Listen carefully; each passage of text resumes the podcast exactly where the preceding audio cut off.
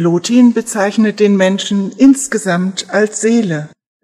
Die Seele hat verschiedene Vermögen, verschiedene Aspekte und Teile. Wir als Mensch sind das Ganze. Alle Seelenteile bilden eine Einheit. Unser oberster Teil der Seele verbleibt immer in der wahren Wirklichkeit, in der noetischen Welt. Sie entspricht der Sphäre, die in den Religionen als Himmel oder Paradies bezeichnet wird. Sie verbindet uns mit der wahren Unendlichkeit. Genauer gesagt, die wahre Unendlichkeit ist ein Aspekt von uns. Sie ist das Reich Gottes in uns. Jetzt erleben wir uns als physisches Wesen. Wie kommen wir zustande als körperliche Form? Der oberste Teil der Seele strahlt Licht aus, nicht physische Abbilder und bringt dadurch Seelenteile, Seelenvermögen hervor. Diese Abbilder im Licht erzeugen, strukturieren, organisieren und beleben den physischen Körper. Wir erzeugen uns quasi selbst aus unserem höchsten Aspekt heraus.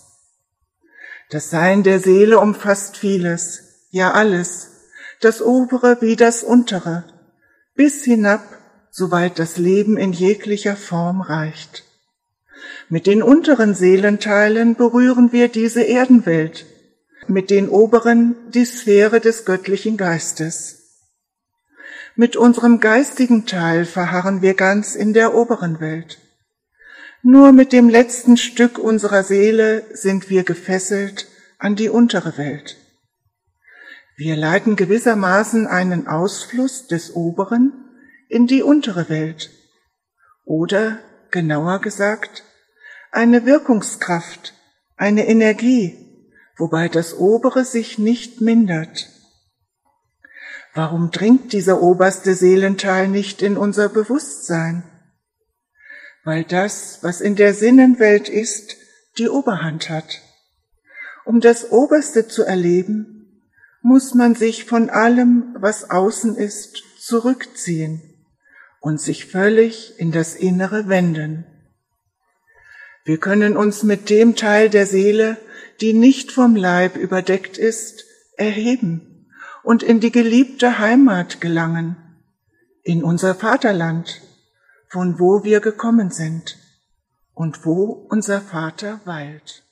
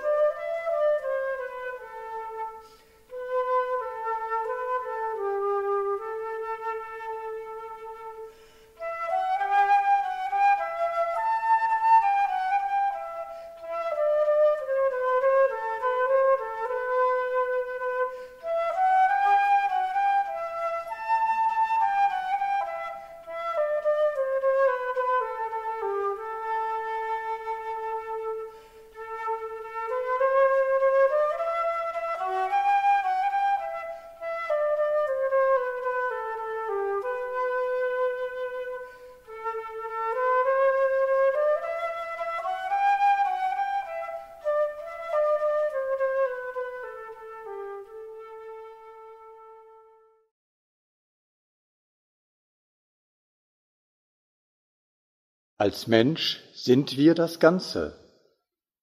Alle Fasern unseres Wesens bilden eine Einheit. Und wir bewegen uns in einem Raum, der von den höchsten geistigen Sphären bis hinunter in die irdische Lebenswirklichkeit reicht. Ich muss dabei an eine Wohnung denken. Aber es ist eine merkwürdige Wohnung. Eine Wohnung ohne richtige Mauern. Nach oben hin ist sie bis ins Unendliche geöffnet. Mir kommen dabei sakrale Bauten in den Sinn, die so konstruiert sind, dass sie in der Mitte des Daches eine Öffnung lassen, so dass eine Verbindung zur wahren Unendlichkeit geschaffen wird. Und ich selbst bin diese Wohnung, dieser grenzenlose Raum, der ins Offene reicht. Doch ich kenne meine eigene Wohnung gar nicht richtig. Eigentlich bewege ich mich ja ständig nur im Erdgeschoss dieses Gebäudes. Dort sind meine gewohnten Räume. Ich denke, ich fühle, ich urteile, ich sortiere dort. Aber es gibt noch so viel mehr zu entdecken. Ich kann zum Beispiel ein oder mehrere Stockwerke tiefer steigen. Und dort herrscht ein ziemliches Durcheinander. Hier liegen viele Dinge ungeordnet nebeneinander, von dicken Staubschichten überzogen, unbearbeitete Erfahrungen, alte Verletzungen, versteckte Leidenschaften. Aber hier liegen auch Schätze, richtig wertvolle Dinge, die ich schon lange vergessen habe. Alles möchte wahrgenommen werden. Und auch oberhalb des Erdgeschosses gibt es Spannendes zu entdecken. Jedes Stockwerk steht gewissermaßen für eine eigene Dimension in mir. Je weiter ich die Treppe hinaufsteige, desto mehr gelingt es mir, scheinbar Gegensätzliches Widersprüchliches zu integrieren. Ich kann es so lassen, wie es ist, und ich schaue gewissermaßen aus einer höheren Perspektive darauf. Das, was ich im Erdgeschoss als paradox, als unvereinbar empfinde, das ordnet sich hier zu einem Gesamtzusammenhang, der Sinn und Bedeutung besitzt. In meines Vaters Haus sind viele Wohnungen. Dieser Satz aus dem Johannesevangelium erschließt sich mir neu. Ich selbst darf eine dieser Wohnungen sein. Und das Licht benötigt viele, ganz unterschiedliche dieser Wohnungen, um in die Erde strömen zu können. Wir selbst sind es, die dieses Haus gestalten ihm eine ganz individuelle Form geben. Wir selbst sind es, die in jedem Moment die Treppe in unserem Haus hinauf und hinuntersteigen können. So kann das Licht aus dem Gebiet, wo unser Vater wohnt, durch unsere Wohnung bis in die tiefste Materie hinabfließen.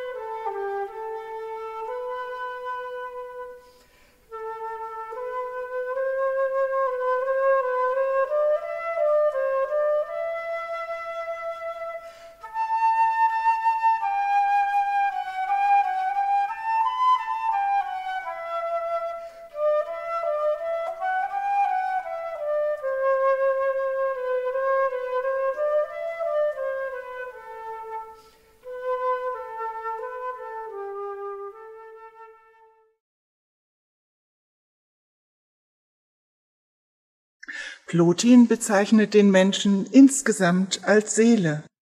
Die Seele hat verschiedene Vermögen, verschiedene Aspekte und Teile. Wir als Mensch sind das Ganze. Alle Seelenteile bilden eine Einheit. Unser oberster Teil der Seele verbleibt immer in der wahren Wirklichkeit, in der noetischen Welt. Sie entspricht der Sphäre, die in den Religionen als Himmel oder Paradies bezeichnet wird. Sie verbindet uns mit der wahren Unendlichkeit. Genauer gesagt, die wahre Unendlichkeit ist ein Aspekt von uns. Sie ist das Reich Gottes in uns. Jetzt erleben wir uns als physisches Wesen. Wie kommen wir zustande als körperliche Form? Der oberste Teil der Seele strahlt Licht aus, nicht physische Abbilder und bringt dadurch Seelenteile, Seelenvermögen hervor. Diese Abbilder im Licht erzeugen, strukturieren, organisieren und beleben den physischen Körper. Wir erzeugen uns quasi selbst aus unserem höchsten Aspekt heraus. Das Sein der Seele umfasst vieles, ja alles, das obere wie das untere, bis hinab, soweit das Leben in jeglicher Form reicht. Mit den unteren Seelenteilen berühren wir diese Erdenwelt, mit den oberen die Sphäre des göttlichen Geistes. Mit unserem geistigen Teil verharren wir ganz in der oberen Welt. Nur mit dem letzten Stück unserer Seele sind wir gefesselt an die untere Welt. Wir leiten gewissermaßen einen Ausfluss des oberen in die untere Welt oder, genauer gesagt, eine Wirkungskraft, eine Energie, wobei das obere sich nicht mindert. Warum dringt dieser oberste Seelenteil nicht in unser Bewusstsein? Weil das, was in der Sinnenwelt ist, die Oberhand hat.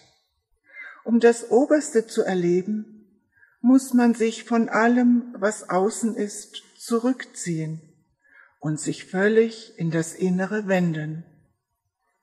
Wir können uns mit dem Teil der Seele, die nicht vom Leib überdeckt ist, erheben und in die geliebte Heimat gelangen, in unser Vaterland, von wo wir gekommen sind und wo unser Vater weilt.